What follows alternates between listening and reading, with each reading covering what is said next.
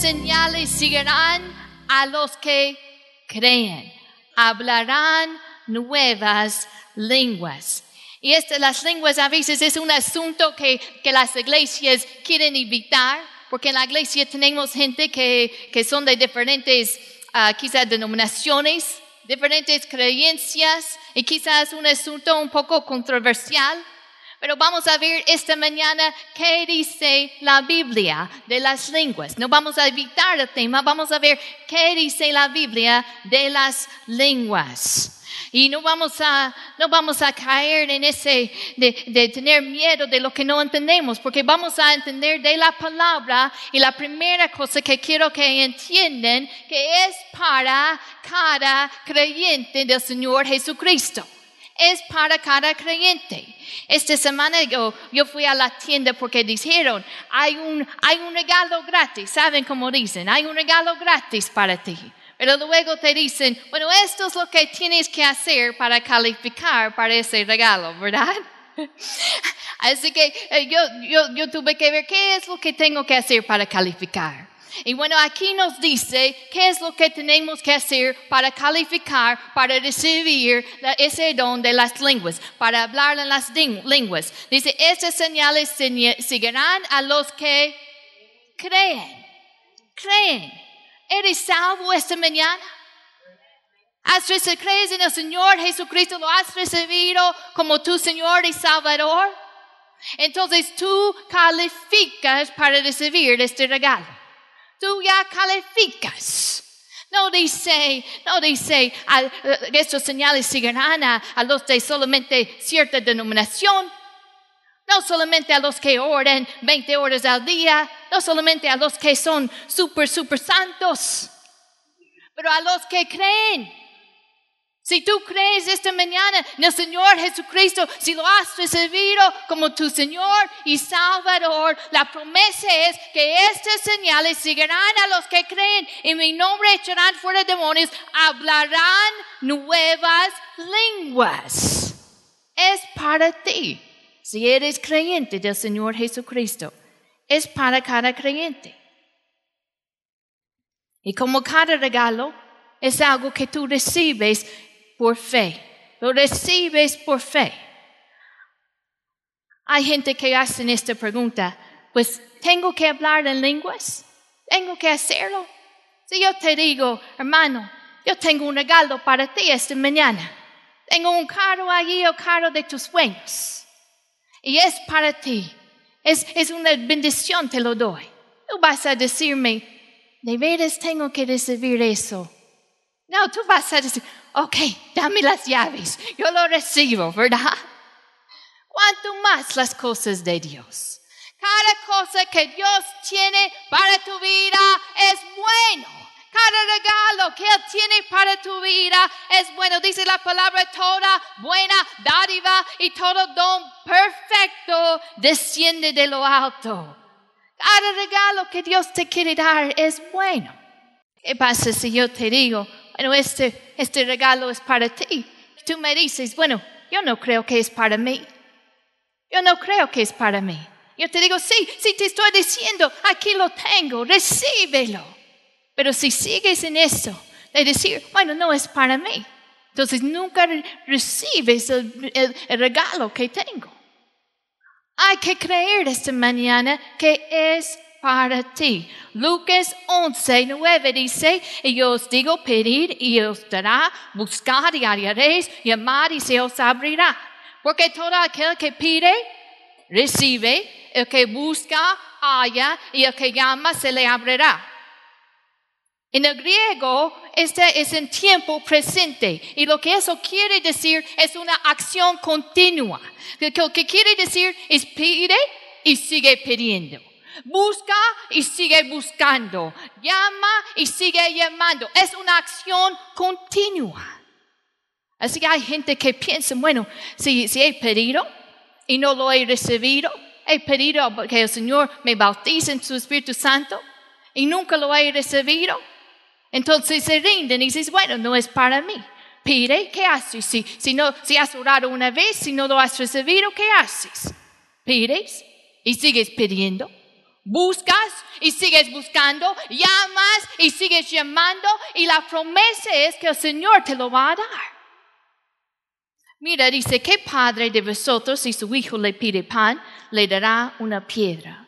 O si pescado, en lugar de pescado, le dará un serpiente? O si le pide un huevo, le dará un escorpión.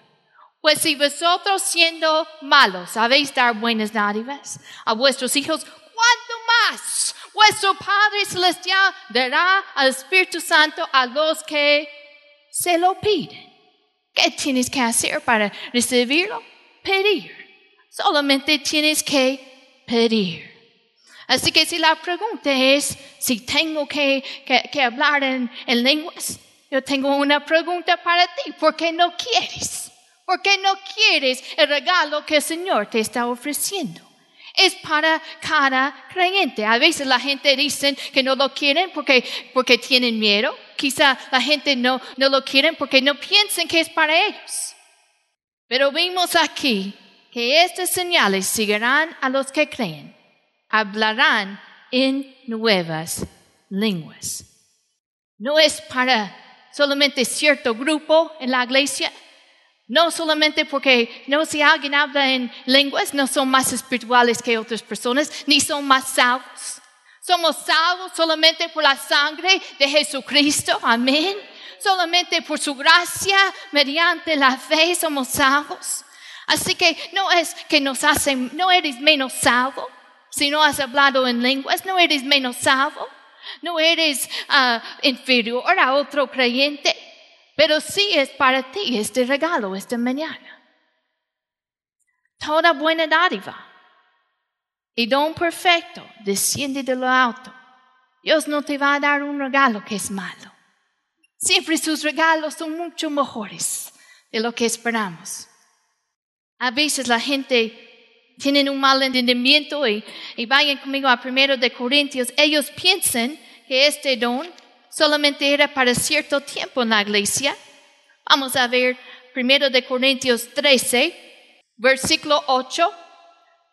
La Biblia habla de un tiempo en que las lenguas y la profecía va a cesar. Y vamos a ver cuándo es ese tiempo cuando se van a cesar las lenguas, que cuando ya no vamos a usar las lenguas. Primero de Corintios 13, versículo 8. El amor nunca deja de ser, pero las profecías se acabarán y cesarán las lenguas y la ciencia acabará. Así que nos dice que hay un tiempo en que se cesarán las lenguas. Vamos a ver cuándo es. Porque en parte conocemos y en parte profetizamos. Mas cuando venga, mira lo que dice, cuando venga lo perfecto, entonces lo que es en parte se acabará. Así que cuando, cuando es el momento que ya no vamos a necesitar este regalo de, de las lenguas, cuando viene lo perfecto. ¿Y cuándo es cuando viene lo perfecto? Cuando vemos al Señor cara a cara. ¿Cuántos de nosotros sabemos que todavía no hemos llegado a ese día? Todavía no vivimos en un mundo perfecto, todavía no ha venido lo perfecto, así que todavía este regalo es para la iglesia en el día de hoy. Todavía no han cesado las lenguas, todavía no se han acabado. Es cuando viene el perfecto. Dice versículo 11, cuando yo era niño, hablaba como niño, pensaba como niño, juzgaba como niño, mas cuando ya fui hombre dejé de lo que era niño. Ahora vemos por espejo, oscuramente. Mas entonces veremos cara a cara.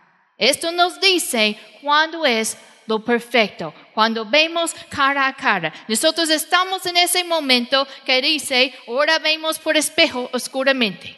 No ha venido lo perfecto, así que todavía la profecía, todavía las lenguas, todavía esos dones no han acabado, son para la iglesia en el día de hoy. Amén. Hay otros que piensan, bueno, no dice la Biblia que, que somos un cuerpo. Y quizá algunos tienen este regalo, pero yo tengo otro don. Y hay un malentendimiento. Y lo que han confundido es el uso de las lenguas. Hay un uso de las lenguas, un uso en la congregación, en ministerio público. Y eso no es para cada creyente. Porque el Señor ha dado diferentes dones a la iglesia. Vayan conmigo a 1 de Corintios 12. Este capítulo habla de nosotros como cuerpo de Cristo. Y en versículo 27 de 1 de Corintios 12 dice, vosotros pues sois el cuerpo de Cristo y miembros cada uno en particular. Y aún nos puso Dios en dónde? En la iglesia Primeramente apóstoles, luego profetas, los terceros maestros, luego los que hacen milagros, después los que sanen, los que ayuden, los que ministran, los que tienen don de lenguas. Aquí está hablando del uso de las lenguas en la congregación, el uso público de las lenguas. No está hablando del uso de las lenguas en tu tiempo devocional, en tu tiempo de oración. Lo puedo explicar de esta manera. Cuando tú tienes eh, tu teléfono, puedes recibir llamados. Las llamadas pueden entrar y también pueden salir las llamadas, ¿verdad? Cuando Dios habla a su iglesia en las lenguas, cuando entra esa llamada en el culto, en la congregación, cuando entra ese mensaje a través de las lenguas, entonces debe haber una interpretación en la congregación. Es que es para el uso público, hay un mensaje. Cuando es por el uso de un mensaje de Dios, debe haber una interpretación para la iglesia. Y no todos van a ser usados en un culto de esa manera. Sino, como eh, todo el tiempo pasaríamos así. ¿Verdad? Porque en la congregación Dios ha dado diferentes dones a diferentes personas. Pero el uso de, las lenguas en tu tiempo devocional es para cada creyente. Es cuando nosotros estamos comunicando a Dios directamente. Pablo reconocía el valor de esta manera de orar. Ah, pensamos en, en Pablo como el misionero que era, como el evangelista que era. Pero si tú leas el Nuevo Testamento, algo que vas a conocer de Pablo es que él tenía una vida de intimidad con el Señor, una eh, de, oración. Algo que yo admiro de cuando veo a él es su vida de oración. Y en 1 de Corintios, capítulo 14, él dice, yo doy gracias a Dios que hablo en lenguas más que todos vosotros. Él está reconociendo el, valor de hablar en lenguas en su tiempo de oración con el Señor. Y vamos a ver nosotros algunos beneficios no, quizá no son todos los beneficios, pero algunos beneficios de este, esta manera de orar en otras lenguas. Primero de Corintios 14, 2, el primer beneficio es cuando estamos hablando en lenguas, nosotros estamos comunicando con Dios. Mira versículo 2 de capítulo 14. Dice, porque el que habla en lenguas no habla a los hombres, sino a quién? A Dios. Pues nadie le entiende, aunque por el Espíritu habla misterios.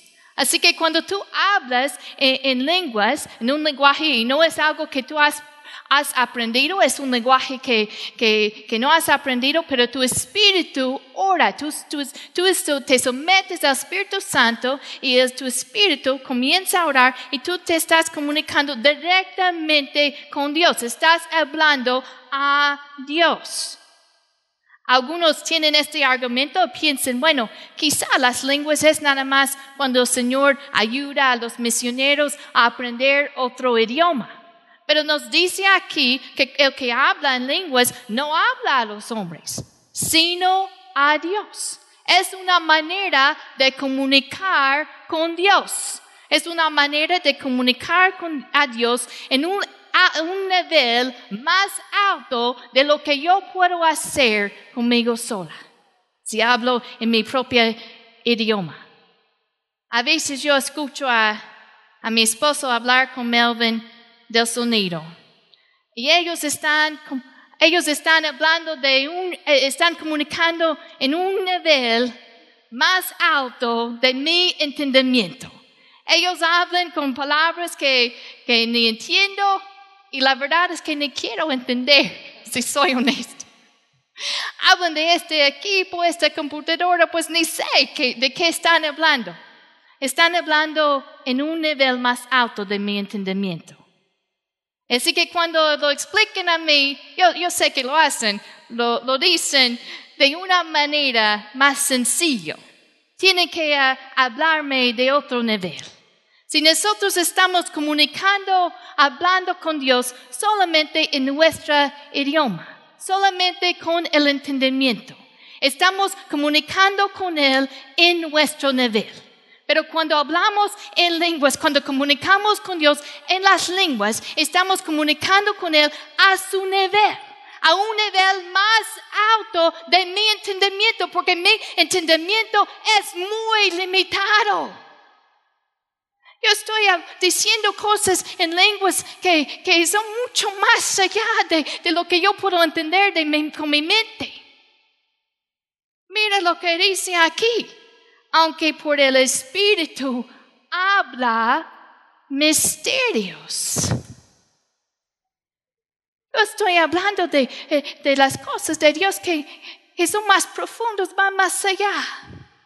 Dice la palabra que el Espíritu todo lo escondriña, aún lo profundo de Dios. Primero de Corintios 2. Pero Dios nos las revela a nosotros por el Espíritu, porque el Espíritu todo lo escondriña, aún lo profundo de Dios. Porque ¿quién de los hombres sabe las cosas del hombre sin el Espíritu del hombre que está en él? Así tampoco nadie conoció las cosas de Dios, sino el Espíritu de Dios. Así que el Espíritu que, que todo lo sabe, lo profundo de Dios, lo profundo de mí. Cuando yo oro en lenguas, yo estoy hablando misterios, cosas que yo ni siquiera entiendo con mi mente.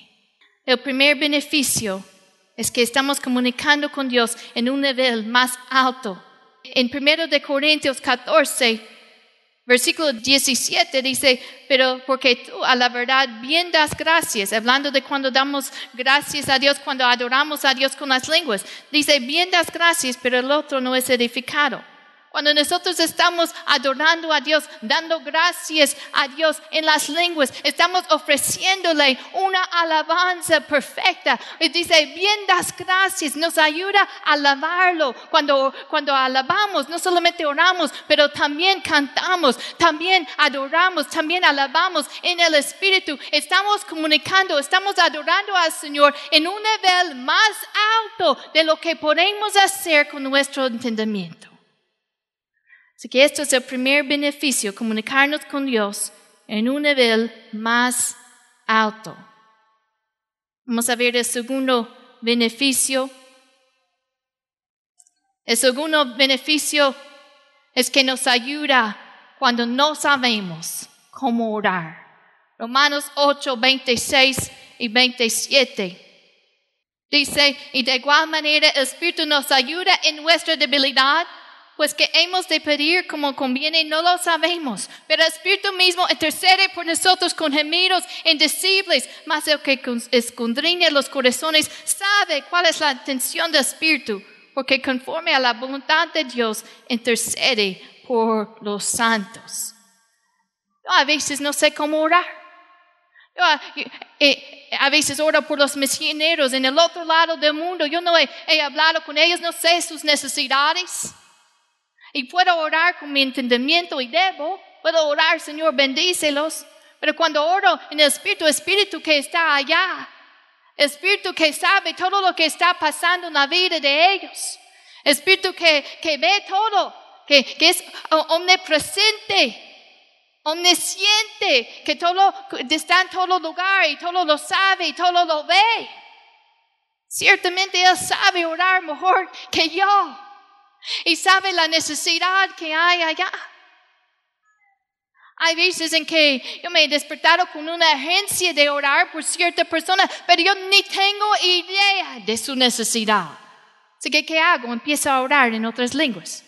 Y espíritu que sabe, espíritu que todo lo ve, sabe exactamente lo que necesita.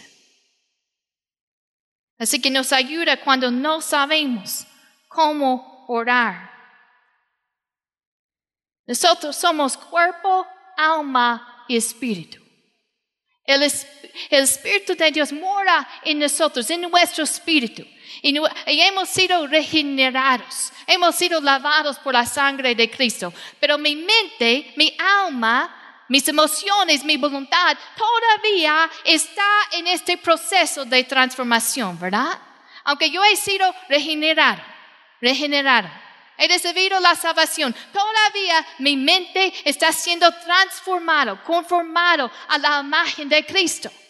Así que hay momentos en que mi mente, quizá mis pensamientos están de acuerdo con la voluntad de Dios. Y quizá todos lo saben que hay veces en que los pensamientos no son claros. Quizá hay veces en que mis emociones están dañidas. O, veces en que mi voluntad no está de, acuerdo con la voluntad de Dios.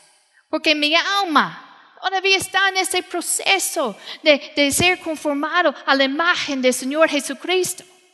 Y si yo oro solamente con mi mente, mi oración es, es con mi entendimiento es limitado. Yo he estado en, circunstancias y he hablado con otras personas que enfrentaron lo mismo. Hace poco alguien me, me dijo, pues no he, no he podido concentrarme en la oración. Ha sido tanto difícil ese, este momento. ¿Y cuántos han estado allí? Que quizá pasas por algo y, y aún en la oración es, es tan difícil la circunstancia que es difícil concentrarte. Ha sido momentos así en mi vida y no sé qué más hacer excepto orar en otras lenguas. Y eso es lo que dije a esa persona. Dije, bueno, ora en otras lenguas. Ora por, porque quizá la mente en ese momento está tan, ah, tan afectado. Quizá, quizá las emociones están tan dañidas. Pero cuando oras en lenguas, tu espíritu ora. Así que nos ayuda, nos ayuda cuando no sabemos qué orar. El tercer beneficio es que nos edifica. Primero de Corintios 14, 4 dice, el que habla en lengua extraña a sí mismo se edifica, pero el que profetiza edifica a la iglesia. Hermanos, si tú ves todo este capítulo, Pablo nunca está diciendo a la iglesia que no deben hablar en otras lenguas. Nunca lo dice. De hecho, al final de ese capítulo, en, en versículo 39, él dice, así que hermanos, procurad profetizar y no impidéis el hablar en, en lenguas. Él dice, no deben, em, no, no el hablar en lenguas. No deben dejar de hablar en otras lenguas. Así que nunca en este capítulo les dice que deben dejar de hablar en lenguas. Pero lo que los dice es que deben hacer todo, versículo 40, hágase todo decentemente y con orden. Así que en este capítulo Pablo está dando instrucciones a la iglesia que, que, ellos deben hacer todo en orden. Si hay un mensaje en lenguas para la iglesia, debe haber una interpretación. Así que Él está poniendo orden en la iglesia y deben hacer todo para edificación. Así que si yo estoy aquí y, yo vengo a predicar y todos estos 40 minutos yo hablo en lenguas, ¿cuánto vas a recibir tú? Nada. Porque no vas a entender, ¿verdad? Yo voy a salir de aquí edificada y renovada, pero tú no vas a entender nada. Así que Pablo en ese capítulo está poniendo orden en la iglesia, pero nunca dice que no deben hablar en lenguas. Dice, no impedéis el hablar en lenguas, pero hágase todo decentemente y con orden. Así que si hay un mensaje, debe haber una interpretación. Pero cuando tú oras, cuando si es el otro uso, el uso de la oración, comunicación a Dios, entonces te edifica te edifica. ¿Y cuántos de nosotros no necesitamos ser edificados en el Señor Jesucristo?